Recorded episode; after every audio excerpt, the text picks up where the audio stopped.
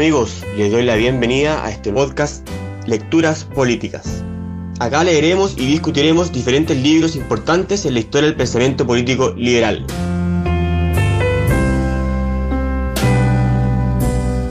Bueno, hola a todos, estamos acá en nuestra novena eh, sesión de nuestro ciclo de lectura em, del libro de Raymond Arón, El opio de intelectuales. A esta sesión leímos el capítulo número 9 del libro, que se llama Los intelectuales en busca de una religión.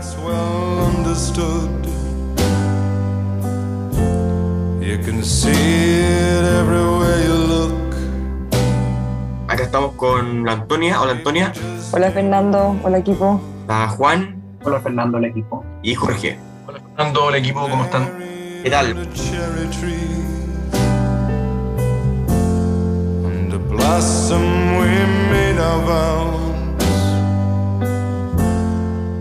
El capítulo, entrando directamente a él, de lo que se trata es hacer un poco un paralelo entre mm, lo que sería el marxismo como ideología y la religión, una comparación, así lo entendí yo. Eh, acá, Aarón eh, creo que usa el, concepto de ideología como de manera negativa, no explicitada eh, que lo está haciendo así, pero creo que lo hace así, en el sentido que mm, la ideología sería como una explicación de todos los hechos incluso naturales, eh, como científico y como una especie de, de, alienación de quien adhiere a esa ideología frente al mundo, ¿o no? No sé si me, si me dicen, porque siempre habla como ideología marxista y plantea de ahí el salto de la ideología como algo así como una negación de, lo hecho. Em, sí, sí, en realidad es, plausible eh, esa interpretación porque obviamente dentro de las acepciones que existen sobre, eh, sobre eh, ideología, y, yo creo que la que tiene más significado filosófico y político es este conjunto, conjunto totalizante de ideas. Entonces, por lo tanto, yo creo que, yo creo que tiene... Bueno, yo la uso y creo que ya, ya se usa más bien como ideología, como política, sin sin que sea necesariamente una negación de lo he hecho o algo así como una cuestión que aliene a las personas frente a la realidad. No sé, pero bueno. Claro, pero ojo, es que lo que pasa es que ahora está, digo, en realidad no está de moda. Digo, no están de moda las ideologías, pero, no sé, al principio del siglo XX era el que, el que no tenía, el que no estaba adscrito a una ideología, bueno, en ese sentido, pero hoy día ser liberal, bueno, es, un tema, ser liberal o ser conservador es una ideología, son dos ideologías eh, que no necesariamente, o sea, que no, o sea, en el término que yo las estoy usando ahora, no implica que eh, alienen a las personas frente a la realidad, sino que son diferentes eh, opciones que alguien puede tomar frente a, a la vida y, crea, y, y, crea que deba ser o no un orden político. Ahí, ahí lo que pasa es que De hecho, por ejemplo, Marx utiliza el concepto de ideología como falsa conciencia y se lo endilga a los economistas burgueses. Él dice de alguna forma, los economistas burgueses son eh, víctimas de una falsa conciencia porque de alguna forma hay una ideología que se conforma a partir de sus propias condiciones materiales que les impide ver eh, como la realidad. Esto es como lo que Marx acusa. De alguna forma el concepto en ese periodo, en el siglo XIX, siglo XVIII, se utiliza de esa forma y luego eventualmente va cambiando eh, bajo esta noción de un conjunto de ideas que se sistematizan, pero yo creo que van en paralelo. Y finalmente el concepto de ideología se utiliza muy instrumentalmente, entonces generalmente se acusa de, ideología ciertas posturas sin eventualmente evaluar si la propia es también ideológica. Eh, y eso es una permanente en la discusión como política, pero además conceptualmente está hasta estos dos como estas dos percepciones de, la noción de ideología. Yo creo que Arona acá toma la noción negativa, en el fondo como un sistema totalizante que es eh, de alguna forma omnicomprensivo. Ese es el problema que Aaron ve en el marxismo y que también lo liga con eh, la religión. Claro, tal cual. Aunque, aunque, en la historia de la idea, el término, el término de, el término de, el término de eh, ideología, digo, parte como una palabra negativa, que era la palabra, eh, era la palabra que usaba Napoleón a ciertos opositores, que decían, bueno, ya llegaron los ideólogos, como los tipos que viven en, en las nubes, casi. Así que parte, parte de forma negativa, pero se va desarrollando con el tiempo. Claro, bueno, eh, siguiendo luego de este, este paréntesis sobre eh, qué significa eh, ideología, creo que igual es bueno aclararlo siempre, porque la gente cuando usa esa palabra está usando esas dos palabras sin clarificar al receptor a qué se está refiriendo. bueno, Entonces llega y dice, em, el, apartado primero, bueno, primero dice que la religión, el marxismo sería una, una religión secular. Marx, o sea, Aarón, dice que, que sí funciona, ¿cierto? De ahí pasa mm, al primer apartado que se llama opinión económica o religión secular. Entonces, eh, contextualiza un poco el siglo, mm, en la época que está viviendo, en cual la, la religión va cayendo, ¿cierto? Y dice que, sin embargo, las pasiones eh, que desataban la religión necesitan igual eh, salir por algún lado. Y nombra ahí lo que, lo que hace el, fascismo y el comunismo en cumplir ese rol. Dice que antes las religiones peleaban por qué sacramento debía eh, darse y en quién creer. Y en cambio ahora lo, lo, que se pelea es, es por qué orden nos va a entregar las comodidades materiales que, que buscan los seres humanos. De ahí un poco Aarón dice que el comunismo sí tiene la esencia del pensamiento religioso, eh, principalmente en cuanto a que tiene un profetismo, una especie de profetismo, igual, igual el profetismo comunista con el profetismo judío-cristiano. Se condena en la actualidad, se habla de un infierno terrenal, así como los comunistas dicen que estamos en un infierno, lo, lo, el, el judío-cristianismo diría lo mismo, el pecado, somos a las personas, se esboza un poco lo que debería ser el mundo y además será, se se promete un porvenir, paraíso, y se elige a un individuo o grupo que, que ayudaría a eso. El individuo sería Jesucristo y el grupo sería el, los cristianos, creo, y, y para el marxismo sería el, el partido, la del partido, ¿cierto? En, frente a eso, la socialdemocracia lo que hace es eh, nacer eh, y empezar a renegar un poco el marxismo porque eh, no se nubla frente a los hechos, empieza a reconocer lo que estaba pasando reconoce la Revolución Rusa y sus hechos, eh, reconoce que la Revolución Rusa no significó el, el advenimiento de, de, lo que se esperaba, eh, ve, los, ve que se, se, impone un partido de, de élite por sobre el, proletariado, cuando no ocurrido eso, empieza a ver que se empieza a matar gente, a torturar, eh, a eliminar las libertades, por lo tanto se alejaría entonces del marxismo eh, y, el, el, el, comunismo en cambio empieza a negar y a convertir todo lo hecho eh, y empieza a reescribir eh, su dogma en el fondo. Se hace todo en función del único partido, el sistema eh, de interpretación es mucho más importante de lo que está ocurriendo que los hechos mismos. Y existe solo un camino, ¿cierto? Em, ahí, Fernando. Ahí pasamos al Jorge. No, que acá un poco, Aarón, lo que hace la explicación es similar yo no sé si en el fondo directamente, pero es una explicación similar a la que hace Karl Popper cuando habla del historicismo o el, o el milenarismo abiertamente, Popper de alguna forma plantea que hay ciertas religiones milenaristas, en este caso el cristianismo sería una religión milenarista, ¿cierto? Se, se, asume que va a haber una segunda venida de Cristo que va a superar toda condición eh, de injusticia material, toda, toda penuria, todo sufrimiento, y que por lo tanto se va a restablecer en el fondo el, el pacto roto, ¿cierto?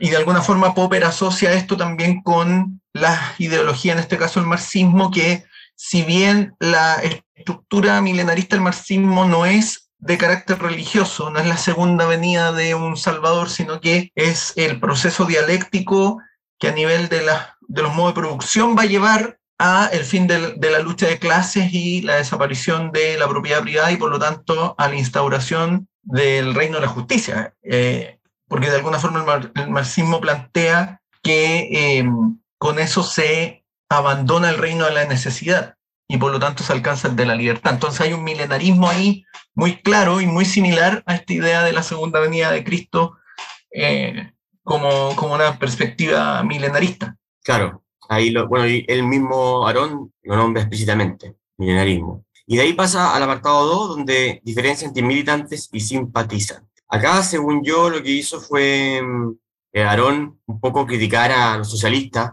que se, alejaron del comunismo, tal, tanto como se definen, pero que igual pololean con él, ¿o no? Así fue como le, leí yo este, este apartado. Empiezan a, a, ser un poco más objetivo con los hechos que estaban ocurriendo, se alejan, eh, pero sin embargo los socialistas son tan anticapitalistas como los comunistas. Pero luego empezaron como a olvidarse de lo que había hecho Stalin, y aquí dice incluso, Aarón, que con, su, con los socialistas, con su alternancia entre la desesperación y la confianza en, el marxismo y su inagotable ingenuidad, terminaran eh, apoyándolo y bueno, al final terminaban siendo cómplices de, de toda esta ideología, ¿o no? Están dormidos todos. Sí, eh, no, sí, ¿ah? sí, Eso es, ¿no? Sí, eh, algo, algo muy breve también, y que, y que, yo veo también que la diferencia entre el militante con el simpatizante también está en el grado de compromiso que tienen. Entonces, obviamente, el grado del militante es de un compromiso mucho más profundo que, el del simpatizante, el cual, obviamente, muchas veces también hay, hay muchos factores externos, eh, digo, los que hacen que una persona termine simpatizando y que se termine casi asimilando como eh, un militante. Es decir, me llama mucho la atención cuando habla sobre la fe de, sobre la fe de Gering, ¿cierto? Cuando dice,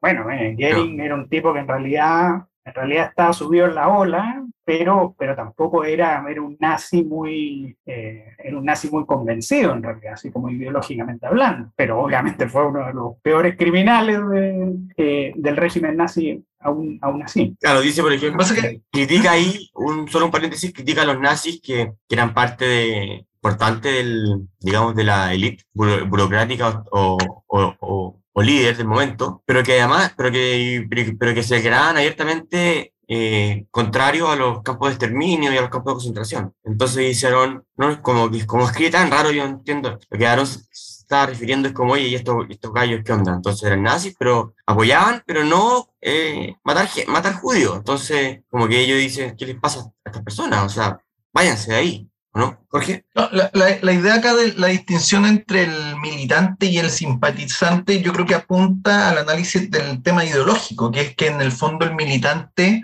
adopta una postura que finalmente es de clausura de su capacidad de discernimiento, su capacidad de pensar. Entonces adopta, finalmente es la ideología la que piensa por el militante y no el militante por su propia razón. Entonces se clausura su, su capacidad de discernimiento y esto de alguna forma me parece que responde muy bien a esta idea de lo que se desarrolla sobre todo en la, Rusia pre-revolucionaria, que era esta idea del catecismo revolucionario, que en el fondo el revolucionario tenía que ser un sujeto, y esto se asemeja a la religión, un sujeto que renuncia a todo, ¿cierto? Renuncia a la familia, renuncia a la posesión, y por lo tanto su único compromiso es con, con esta causa revolucionaria, que es un poco la idea del apóstol, ¿cierto? Es decir, el apóstol renuncia a su familia, renuncia a sus hijos, renuncia a sus bienes para seguir una causa. De alguna forma el militante también finalmente es un, como decía Lenin, es un profesional de la revolución que aboca toda su vida, cada instancia de su vida, a el, este proceso eh, y, a, cumplirlo. Entonces, aquí es interesante porque de alguna forma lo que hace Aarón es mostrar la semejanza entre el militante y el feligrés de una religión eh, de una manera radical, si, si queremos verlo así. Esa última parte no te la caché, ¿por qué no? Según yo es como es un grado de simpatía, el feligrés es parte, de, parte directa, ¿no? No, pero el, el, militante, no, la semejanza entre el militante y el feligrés, cuando de alguna forma ah, de esta, religión, de esta religión secular. No, claro, ahí sí, pero bueno, y lo que pasa es que, según yo, acá estaba haciendo más, más, más tensión entre el militante y el simpatizante. Y como, y como, lo, y como simpatizante, ejemplifica a los curas obreros. Eh, y aquí empieza a criticar a, unos curas obreros franceses, estaban bien activos en esa época, que acá en, en, en, Chile, ya que estamos hablando de Chile, se podría igualar con, con Mariano Puga, que para descanse, o con el mismo, los mismos jesuitas, Felipe Berrío, eh, y todos estos curas que se acercaron mucho a la, eh, bueno, claro, en el, ambiente ah, en, el, ambiente latinoamericano sería la teología de la liberación. claro, eso serían lo, como la, pero incluso estos dos que acabamos de nombrar ni siquiera se, se, serían parte explícita de, esa corriente, ¿no? Pero bueno. Yo creo que Puga sí, pero... Puga quizás, claro. Eh, bueno, y dice, bueno, estos curas obreros en Francia eh, estaban diciendo cosas, los cita ahí varias veces, como Aaron dice, oye, estos gallos están hablando del plan Marshall como el causante de todos los males, cuando el plan Marshall lo único que ha hecho ha sido darnos plata a los franceses para reconstruir el país después de la guerra. Entonces, está bien, se puede criticar muchas cosas, pero andar criticando el plan Marshall como los causantes de toda la miseria y la pobreza que existe todavía en Francia después de la guerra es simplemente mm, un delirio. Sino, eh, simplemente lo que dice literalmente es sustituir los hechos por los dogmas. Entonces, mm, después los cita muchas veces como hablando que, eh, igualando la lucha de clase, lo que, lo que dice Aarón es que estos curas los cita textuales diciendo que un poco que ser pobre es, esencialmente signo de ser la clase elegida que va a salvar al pueblo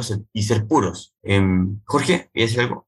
Eh, en lo que tú describes, Fernando, está muy bien explicitado el rol de la ideología. En el fondo es este rechazo a lo que uno podría llamar la evidencia, los hechos concretos, la realidad, como quiera llamarse, y de alguna forma esta supresión del, del, raciocinio en función de la ideología. Por lo tanto, lo que critica Yarón es que estos pensadores y estos políticos de alguna forma, aun cuando están ante una evidencia distinta, asumen que la situación se ajusta más a la ideología que a la eh, realidad más evidente, que es un poco lo que a veces ocurre cuando también se hace la lectura de una situación concreta en términos sociales como si fuera un símil de otro contexto. Y yo creo que eso también es efecto de eh, elementos ideológicos. Claro. Eh, Juan. Sí, algo que yo veo súper interesante en, en, las cuatro páginas en las cuales eh, Aarón habla sobre los curas obreros, es, es esta tensión, ¿no es cierto?, que se da entre eh, la idea marxista, ¿no es cierto?, con la idea cristiana, en el sentido de que obviamente eh, la, la forma en la cual los curas obreros usan el marxismo no se puede limitar solamente al análisis económico, sino que, digo, lleva mucho más allá al final. Entonces, esa, esa tensión, eh, esa tensión, digo, la encuentro interesante en el sentido de que ellos, ellos en primer lugar dicen, bueno, yo en realidad esto es completamente compatible porque yo solamente uso el marxismo para estas cosas, pero ya en, en, la, misma, en la misma relación de los hechos, por ejemplo, cuando comentan el plan Marshall, se nota ya que, ya, digo, ya que tienen, digo, ya que existe un reemplazo de religión, por así decirlo. a la totalidad que implica todo, todo su análisis, algo así, claro, Sí, claro, exactamente. Y bueno, idealizan a los pobres, eh, crucifican a todos los ricos, entonces, hace un paralelo exacto entre la, entre la lucha de clase entre el marxismo y, y, los pobres y los ricos y los curas obreros. Luego, eh, Aarón dice, ¿cómo se puede tomar en serio una religión secular como esta basada en decretos intelectuales absurdos? Cuando empieza a decir las cosas que hay que decir, porque un poco el marxismo empieza a reordenar la, la historia eh, reinterpretarla eh, con decretos, le llama Aaron en la traducción, porque claro, son cosas que hay que creerlas eh, y listo, ¿no? y dice, está por verse, porque todavía no sabe Aaron en el año 50, cuán duradera va a ser esta religión, porque bien, uno cabe preguntarse, ¿cuánto puede llegar a durar una religión secular como esta, que se basa en opiniones contrarias a lo hecho y y el mismo sentido común? Bueno, Aaron habría que responderle hoy día, 70 años después, que es bastante duradera la cuestión, porque hasta el día de hoy estamos amenazados por, por los comunistas, por el comunista que andan dando vueltas, Jorge Gómez. Ya, de ahí pasamos a la religión civil, el apartado 3 de la religión civil al estalinismo. Acá critica a la iglesia por, por andar matando científicos. Aarón dice, oye, no tenía para qué, vaya, ¿para qué hacer eso? Porque, bueno, no tenía nada malo que Galileo descubriese lo que estuviese descubriendo. Pobre Cart,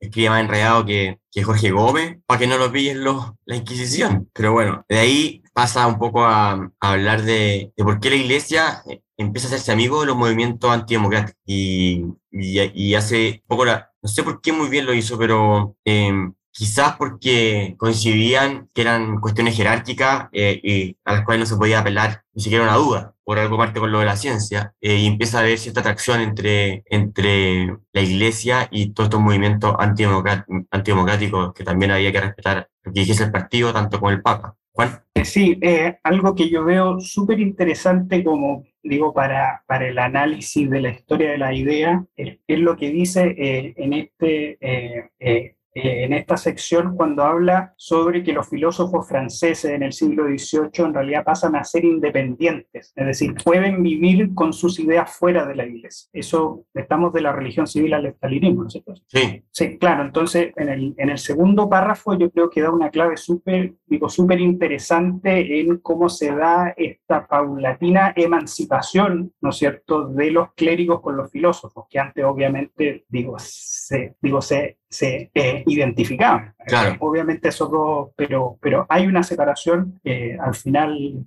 en cómo se financian, es decir, una cosa interesante. Y, y, lo que hace el marxismo es que, lo, que lo vuelve a juntar en el fondo. Claro. La ciencia, filósofo, junto con eh, el ardor pasional religioso, como le llama Aaron. Eh, ahí hay un punto, Fernando, hay un punto interesante porque de alguna forma lo que escribe Juan eh, es lo que de alguna forma va propiciando eh, el proceso de ilustración de esta secularización de lo que uno podría llamar conocimiento científico respecto al pensamiento religioso, que es un proceso que toma varios, por lo menos dos siglos probablemente, en que obviamente la investigación también con eso se abre paso en distintas dimensiones y disciplinas, y uno podría considerar que eventualmente acá se produce una reversión de ese proceso secularizador, donde de nuevo se instala una idea de una verdad oficial, eh, que además se trata de eh, imponer sobre estas dimensiones que eventualmente habían sido secularizadas. Ahora, yo creo que hay como dos, dos caminos ahí. Una es que, claro, podría ser una reversión como no, no secular, esta, esta verdad oficial marxista, que incluso se aplicaba, por ejemplo, a nivel científico, generando unos estragos eh, extraordinarios en, términos del daño, al, no sé, desde la producción agrícola, etc. Y por otro, me parece que es importante el tema de cómo la propia secularización eh, de alguna forma refuerza una idea de una racionalidad que es la que cuestiona Hayek, pero que también, por ejemplo, cuestiona Bauman en el tema del totalitarismo como una expresión de la máxima secularización de, del mundo. Y eso, de alguna forma, como, como esta expresión de máxima racionalización que termina convirtiendo eh, o convirtiéndose en una ideología casi como una religión. Eh, y eso a, propósito de lo que ocurre durante la Revolución Francesa, cuando de alguna forma se levantan estos, estos como monumentos a la razón. Entonces mm. se reemplaza una, una, un credo por otro. Y eso yo creo que también Aaron de alguna forma lo advierte como un problema. Bueno, y ahí cita literalmente a Michelet y dice el marxismo lo que hizo fue justamente la, tomar la fórmula de Michelet, quien, quien, quien habría dicho, eh, la revolución no adopta ninguna iglesia, es ella la misma iglesia. Justamente lo que hay decir. Y dice, bueno, aquí un poco, vuelve un poco a preguntarse cuánto durar esta ideología basada en, falsedades, y dice, mira, estamos en 1950 y la astronomía todavía no termina por reemplazar a la astrología, así que quizá larga vida al comunismo. Y dice, la verdad, aquí vuelve a ser pesimista y dice, bueno, la verdad es que la mitología siempre ha sido más que, más que una creencia anacrónica, antigua, que se descubre que es falsa. La mitología es una rebelión frente a lo hecho, negar lo hecho, y van a, y a seguir siempre. Así un poco leí lo, lo, que dije, lo que dijeron. Mm, Bertrand Russell decía que el comunismo es una pura mitología, exactamente. Y el trauco es, bueno, un invento para esconder ahí a los malandras en Chiloé que, que andaban violando mujeres. Eh, negar lo hecho. Eh, Juan. Sí, claro, yo Mira, digo, yo en realidad creo que obviamente, digo, ni el desarrollo científico ni el desarrollo filosófico van a terminar superando estos mitos, estos mitos como, digo, la, eh, ideología marxista. Y lo dice y lo dice terminando en la sección cuando dice, la ideología marxista descubre un orden en el devenir bajo la confusión ciega de los intereses, cada cual se obedece solo a sí mismo y todos los hombres conjuntamente producen lo que la inteligencia superior hubiera debido desear. Es decir, al final, obviamente, en, un mundo tan imperfecto en el cual nosotros seguimos esta catalaxia, como diría Hayek, obviamente, eh, obviamente el pensamiento humano eh, genera ciertas ideas totalizantes. yo, yo, creo que está casi en la naturaleza humana y por lo tanto yo creo que nunca el marxismo o, o ciertas ideologías o supersticiones o religiones van a poder, digo, van a poder ser superados, porque en realidad es que la realidad eh, a veces es muy fome, ¿me entendió? Es muy, es muy pesimista del, del, progreso. No, no, es que lo. Es que, que ser más progresista. No, claro, pero. No, claro, pero es que lo dicen. Es que lo dice en el mismo párrafo cuando dice: mire, sí, es que un, liberal lo que hace, un liberal lo que tiene que hacer en realidad es conformarse con la imperfección. Entonces, en esa conformidad, obviamente, yo creo que esa, esa conformidad nunca resulta ser estable, en, el sentido de que el hombre siempre está pensando en grande, siempre está pensando en no creí en el progreso, no creís tú en el progreso indefinido de la sociedad, ¿Tú, crees que no vamos para allá? no.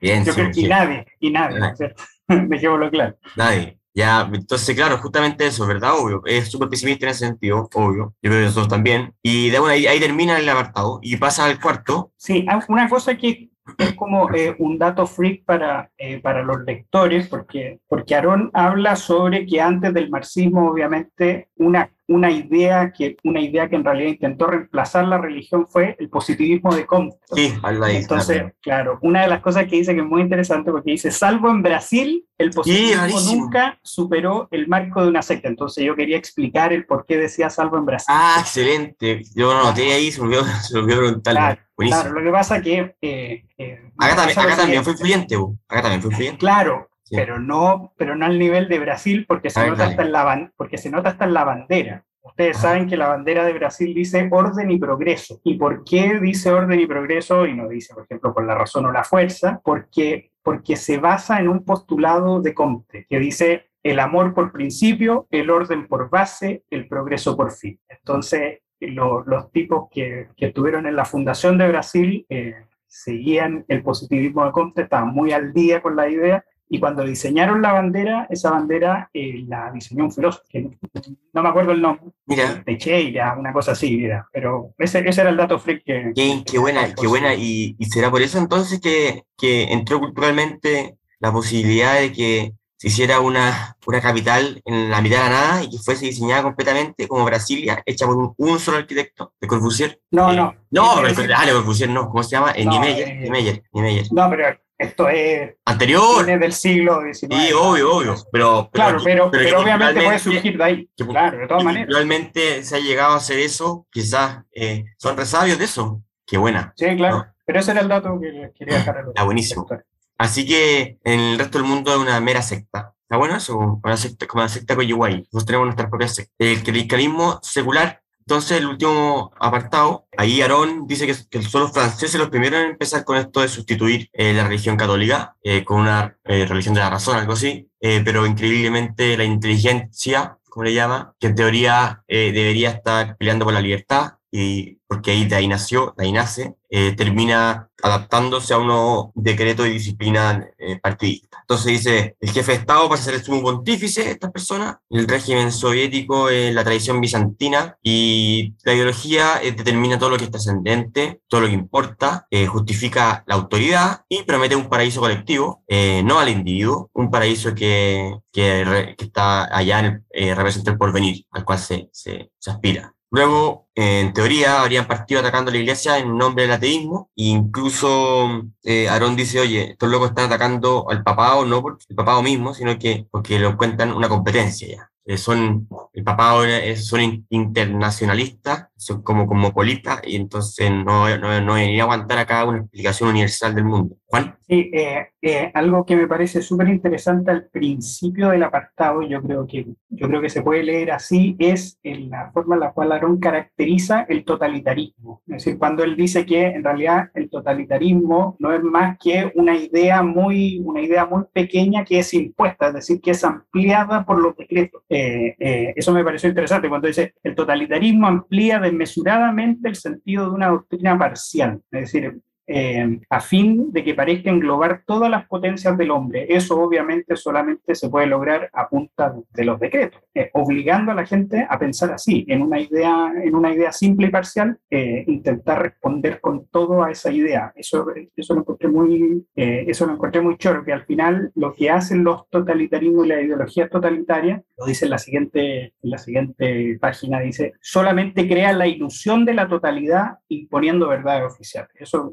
muy, muy interesante y que se, le, se le puede sacar mucho partido eh, al ver una caracterización de los totalitarismos. Yo creo que el lector las puede encontrar aquí en, en este. Claro. Verdades oficiales para crear ilusiones de, totalidad. Renegar los hechos. Sí, así tengo yo lo eh, y dice, bueno, eh, por más que intenten ser total, totalizantes, esta ideología Aaron dice, oye, al físico no le sirve nada, al matemático tampoco, y al biólogo tampoco. Entonces, no sé por qué insisten en, creerse totalizante eh, y buscar sostener todas las explicaciones de las cosas, si basta ir a, un, conversar con un científico de verdad y, el marxismo no le sirve para nada. Y dice, bueno, acá la iglesia, para hacer un paralelo que distanciaría a la iglesia del marxismo, dice que fue más sabia, porque dice, la iglesia, en cambio, renuncia a la ciencia, tiene afirmaciones completamente indemostrables.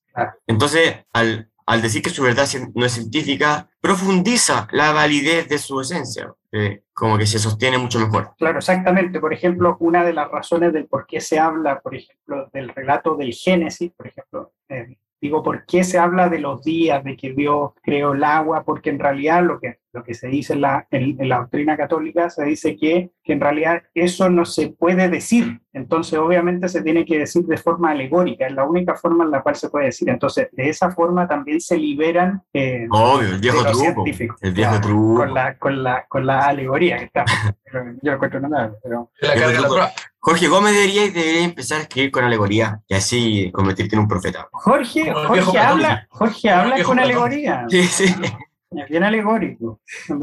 Eh, yo iba a agregar un tema porque, de hecho, el marxismo probablemente tiene ese, ese detalle o esa falla de origen, porque de alguna forma, cuando uno compara o considera la evolución del socialismo desde esta eh, de este origen primero utópico, ¿cierto? Lo que hace Marx de alguna forma para poder poner su teoría por sobre las otras teorías de los socialistas utópicos es primero acusarlo de, de utópicos y además se adjudica o, le adjudica de alguna forma a su propio pensamiento el carácter científico. Entonces ahí hay como una pretensión que claramente, como decía Juan, la Iglesia Católica esquiva, eh, pero que el marxismo trata de mostrarse como una ideología que ha encontrado una respuesta científica eh, al devenir histórico, obviamente sin tener ninguna prueba científica en el fondo, sin recurrir a ningún tipo de metodología científica. Eh, y, de alguna forma ese yo creo que es el, el tema que Aarón también de alguna forma busca describir en este, en este tema, es cómo se trata de tomar la idea de lo científico como un elemento que conforma al marxismo. Tal cual. Y de ahí, bueno, termina diciendo los intelectuales que tienen su origen en, en ser siempre escépticos del poder, criticarlo, cuestionarlo, eh, estar preocupado de la injusticia de la sociedad, de los actos injustos, andar cuestionando la iglesia, que en ese tiempo era muy poderosa, eh, y estar en contra del, de, la plata eh, generada con injusticias, de repente se empiezan a, a, convertir en uno, unas personas alineadas misteriosamente con el poder, con los burócratas dialécticos, eh, siempre y cuando le estén obedeciendo, así con los salameros intelectuales. Y ahí termina un poco el Juan. Sí, eh, una cosa que yo encontré notable, una, una cita que está como en la mitad de la sección, que habla sobre, sobre el cómo va decayendo el espíritu revolucionario.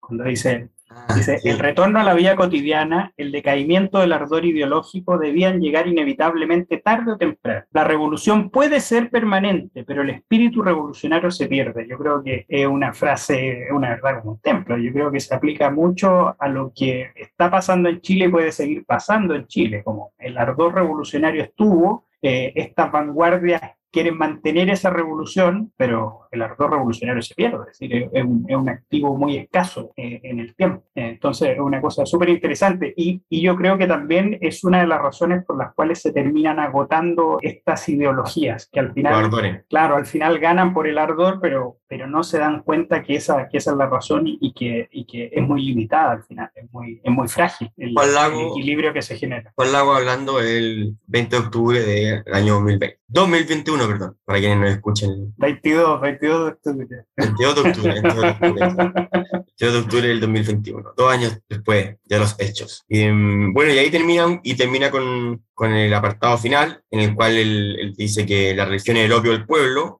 citando a Marx, dice Marx decía esto porque, bueno, es verdad, eh, la iglesia justifica la injusticia al aplacar el dolor, y decirle a la gente, bueno, así es la vida, hay que hay, eh, un poco como la cruz. Después la ayuda a, soportar esos males, a ofrecerle un futuro, una cura, un consuelo, y cuyo consuelo las, hace eh, obsesionarse con la vida eterna, que, que además de entregarle un consuelo, lo hace un poco desligarse de, la tierra, y aquí él le llama la ciudad, o los hace de la ciudad. Entonces, y dice, bueno, el marxismo hace exactamente lo mismo, eh, sin embargo, es mucho peor, porque la, la, iglesia no le pide a nadie un cheque en blanco. Eh, y ahí se refiere como que los dogmas que la iglesia tiene, a pesar de que de repente llegan unos operadores intelectuales como Santo Tomás u otros, que empiezan a hacer unas operaciones no menores en los, entre los dogmas y las interpretaciones, eh, son cuestiones trabajadas. No es pasarle a un burócrata el poder de, con ese cheque, andarle firmando y andar reescribiendo todos los dogmas en función de lo que está pasando. Entonces, ahí Aaron dice, oye, estos gallos empiezan a cambiar los dogmas de un segundo a otro como locos, cuestión que no hace la iglesia y cuestión que agrava todo el totalitarismo, el, totalitarismo presente. Dice, eh, el secretario general puede, en el fondo, reescribir todos los dogmas en función de lo que él esté viendo. Sí, sí, claro, pero ojo, ojo aquí que en realidad nosotros estamos evaluando eh, una religión gnóstica como el comunismo con muy poco tiempo de vida en realidad. Es decir, el comunismo Ahí tenía al, años. al final lleva mucho, al final lleva muy poco tiempo. En cambio, digo, todos estos cambios que sufrió el cristianismo son porque han pasado dos mil años. Entonces, nosotros no sabemos, no sabemos cómo se va a ir desarrollando esta religión marxista. vaya, bueno, pero igual ya hay, uno, hay unos católicos que, que, que, exigen el catolicismo democrático. Quieren votar por cómo tiene que ser la iglesia. Claro, pero... pero bueno pero, pero fíjate que aquí hay un punto súper interesante en toda esta forma, en cómo se va jerarquizando el marxismo. Yo creo que se puede parecer mucho también a lo, a lo que pasaba con los primeros cristianos. entonces, obviamente hay que ver cómo las ideas se van consolidando con el tiempo. Entonces, eso, esa es una cosa interesante si nosotros queremos evaluar el marxismo como religión más que como, como una ideología. Claro, de repente aparece un profeta nuevo, de repente el Jaude pasa a ser un profeta universal.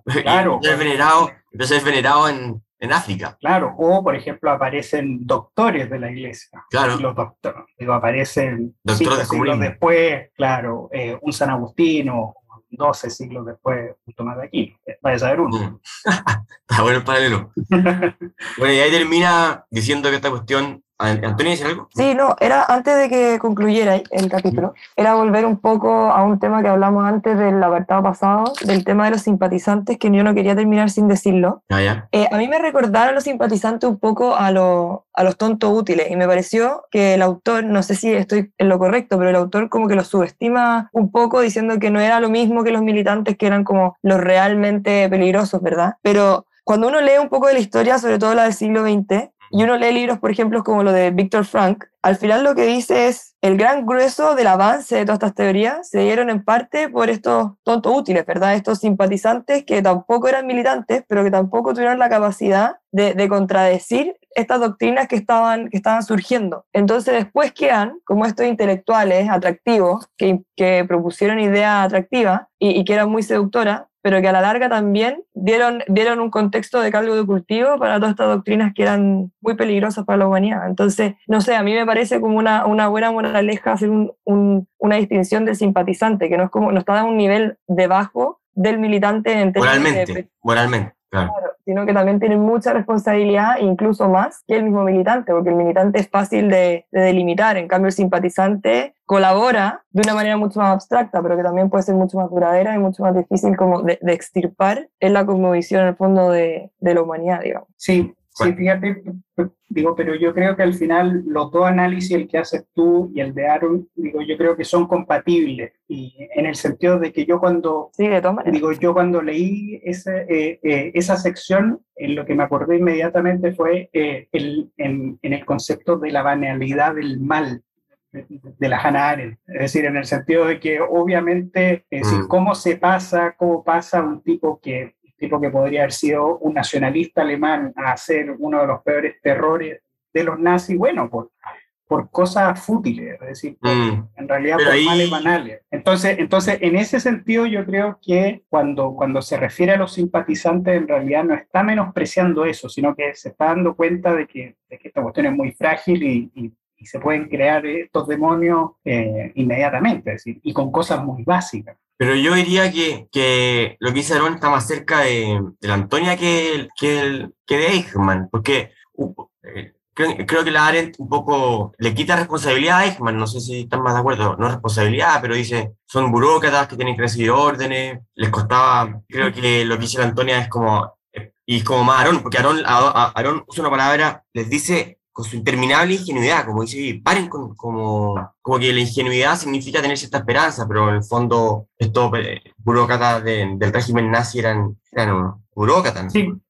Pero, pero ahí yo, yo no lo vería tan separado, porque en el fondo lo que, lo que Hannah Arendt describe en la banalidad del mal es que finalmente Eichmann es un sujeto que es incapaz de pensar. Ella dice, es incapaz de discernir, lo que no lo exculpa, porque ella de alguna forma aclara que no es que lo exculpe, sino que ella lo que ve es cómo hombres comunes y corrientes, hombres que en el fondo son buenos padres, que llegan a su hogar, celebran la Navidad, que cuidan al perro, a la vez son los grandes perpetradores de genocidio. Entonces ella dice, de alguna forma, el, el, sujeto en esta incapacidad de pensar, y de esto alude a su mal manejo del habla como una expresión o una forma de detectar esta incapacidad de reflexiva, lo predispone a ser un excelente funcionario, que no pone en duda que se envíe un montón de gente en trenes a una cámara de gas. Entonces ese es el problema y de alguna forma Aaron yo creo que también aborda eso, pero usando este concepto como de la ingenuidad, eh, que al final es el sujeto que es incapaz de pensar y que simplemente se suma a la masa porque bueno, la masa está haciendo eso y bueno, hay que hacerlo. Mm, Juan.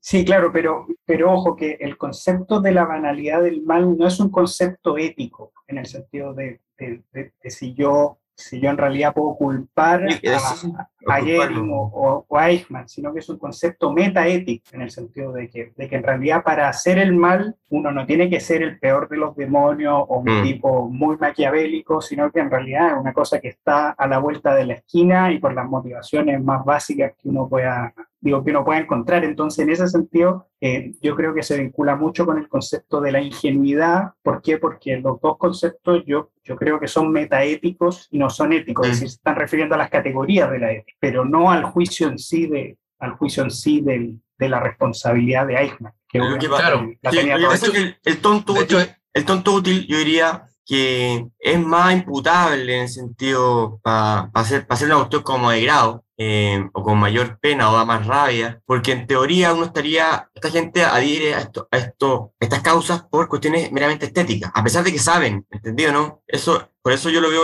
que lo de la Antonia se va un poco de esto. Y creo que Aarón pensaba más sobre, en eso que en una atracción como, como medianamente burocrática, Pero claro, tonto útil, inocente útil, también lo usan. Sí, importante. Eh, Jorge, ¿decir algo? Yo voy a decir nada más que una frase, no más que... No, eso que, ah. que es lo que dice Juan. En el fondo lo que trata de mostrar Hannah Arendt es que, porque de alguna forma en los procesos después de la Segunda Guerra Mundial, la pregunta era cómo se llegó a esa situación. Y en general había un discurso muy predominante que era que estos tipos eran todos unos psicópatas asesinos de, de la peor calaña, y ella trata de mostrar que en realidad es como tu vecino. Claro, no es patológico en el fondo. Claro. Es, maldad nomás. Y es lo que trata un poco después de mostrar eh, Milgram con su experimento, más allá de los cuestionamientos que se hacen, pero es el, él trata de mostrar cómo sujetos comunes y corrientes que responden, no, bueno, yo fui a comprar un helado en la mañana, pueden terminar siendo eh, de alguna forma perpetradores de, genocidio, acciones brutales. Entonces, a eso apunta un poco el, tema y yo creo que Aaron en eso coincide con, con Aren. Sí, en el fondo es la pregunta de, la psicología de las masas, en el fondo, que dice, oye, estas cosas, se, se aumenta la probabilidad de que ocurran estas cosas cuando no se, se, deja de pensar como individuo y se empieza a pensar como uno más de la masa, o se diluye un poco la libertad en la masa, pero en ningún caso eh, te determinan a actuar a nada. Y por eso yo lo, lo creo relevante hacer el punto, porque al final, hoy en día, y pasa mucho hoy en día, que se están, se está en contra de, de pensar como individuo, en el fondo, porque eso, según ellos, te hace eh, egoísta, individualista. Pero al final, lo único que, lo que, lo único que produce pensar como individuo es hacerte más responsable de las cosas que uno cree y las cosas que uno hace. Entonces, al final, por eso yo creo que hay que hacer el punto, en el fondo. Que todas estas cosas no, no disculpan el mal actuar de cada individuo, sino que simplemente lo explican, pero en ningún caso lo justifican. Porque sigue siendo mal, no es una patología ni algo que te quite responsabilidad, sino que es una mera, es una mera explicación de, esto, de estos fenómenos. Claro. Bueno, y ahí termina diciendo que algo que ha repetido varias veces, un poco que los descarriados de la sociedad, la gente sola o sin sentido, empieza a adherir a, esto, a este tipo de ideología y religiones, religión secular, y dice, ¿por qué, ¿por qué privar a los desdichados de esa esperanza de la sociedad sin clase? ¿Por qué privar en el fondo a la gente que anda eh, sin sentido el poder soñar con una sociedad sin clase, que más encima es un sueño que le entrega sentido a sus vidas, grupo. Ahí volvemos a lo que, a lo que acaba de decir Antonia, masa, psicología masa. ¿Por qué privar eso a la gente? Y aquí y después cita así y dice, aquí yo estoy con Simone Weil, eh, pero no, no, dice dónde lo dice ella, y dice, nunca creería en esto si esto significa sacrificar la verdad. Y, y entonces Aaron dice, bueno, esta gente está sacrificando la verdad. Además dice, se ríe un poco esta gente que dice, oye, vamos para una sociedad sin clase, ¿qué importa la cantidad de cadáveres que aparecen? Y ahí termina un poco el capítulo. ¿Sería algo más que mm, comentar? ¿Ah? ¿Estamos? Listo, un gusto entonces equipo. Chao Antonia, chao Jorge, chao Juan. Chao Fernando, chao a todos. Chao, chao. chao.